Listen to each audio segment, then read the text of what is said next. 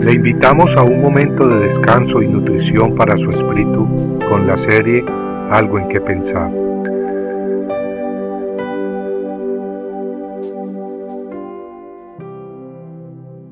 Dios, habiendo hablado muchas veces y de muchas maneras en otro tiempo a los padres por los profetas, en estos postreros días nos ha hablado por el Hijo, a quien constituyó heredero de todo y a través de quien asimismo hizo el universo las escrituras en Hebreos capítulo 1 versículos 1 y 2 declaran que ciertamente Dios habló en el pasado a través de profetas, pero que en estos últimos días lo ha hecho a través de su Hijo Jesucristo, quien hizo el universo. Muchos creen que el Hijo de Dios empezó su existencia solo hace dos mil años en Belén. Ellos se equivocan. El Verbo de Dios ha existido desde toda la eternidad, y Dios ha escogido a su propio Hijo para hablarnos. Jesucristo, viendo que regresaría al Padre Celestial después de su misión en la tierra, dijo, Y yo rogaré al Padre, y os dará otro consolador, para que esté con vosotros para siempre, el Espíritu de verdad. Aunque Jesús haya subido a los cielos, está con nosotros, pues el Espíritu de Cristo nos acompaña. El Espíritu de Dios es llamado Espíritu de Cristo en Romanos 8:9, y en Juan 16:14 vemos que el Espíritu Santo toma de Jesús y nos lo hace saber. Si hemos nacido de nuevo y somos de Dios, entonces, tal como leemos en la primera carta de Corintios 6:19, tenemos el Espíritu Santo con nosotros. Y si tenemos al Espíritu Santo y la palabra de Dios con nosotros, no necesitamos otro portavoz para las cosas de Dios. Debemos estar agradecidos, pues, que Jesús al irse no nos dejó solos y que tampoco nos dejó un ser humano en su lugar ningún ser humano pudiera reemplazar a Cristo. Jesús, por su gran amor y su sabiduría, nos envió al Espíritu Santo, y es que el Espíritu de Dios no está limitado por las distancias y no reside exclusivamente en una sola persona en la tierra.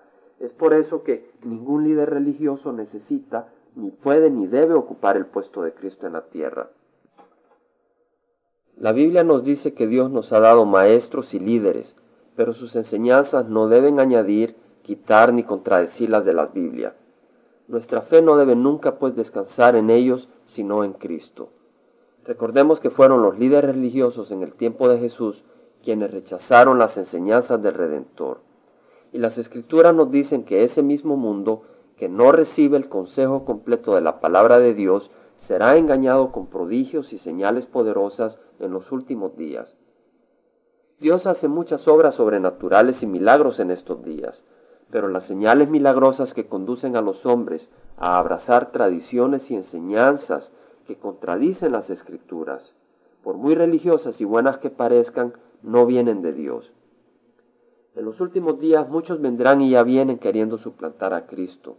La Biblia dice, sin embargo, que Jesucristo es el único camino al Padre. Él es el único mediador entre Dios y los hombres a quien el mismo Espíritu Santo glorifica. Si alguna señal poderosa hace que los hombres glorifiquen o vengan a otra persona que no sea Jesucristo, esa señal no es de Dios. Compartiendo algo en que pensar, estuvo con ustedes Jaime Simán.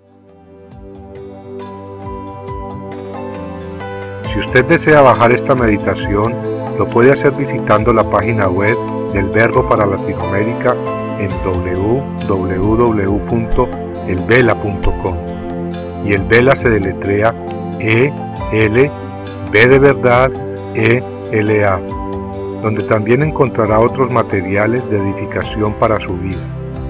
Puede también escribirnos a El Vela Pio Box 1002 Orange, California 92856, Estados Unidos. Dios le bendiga.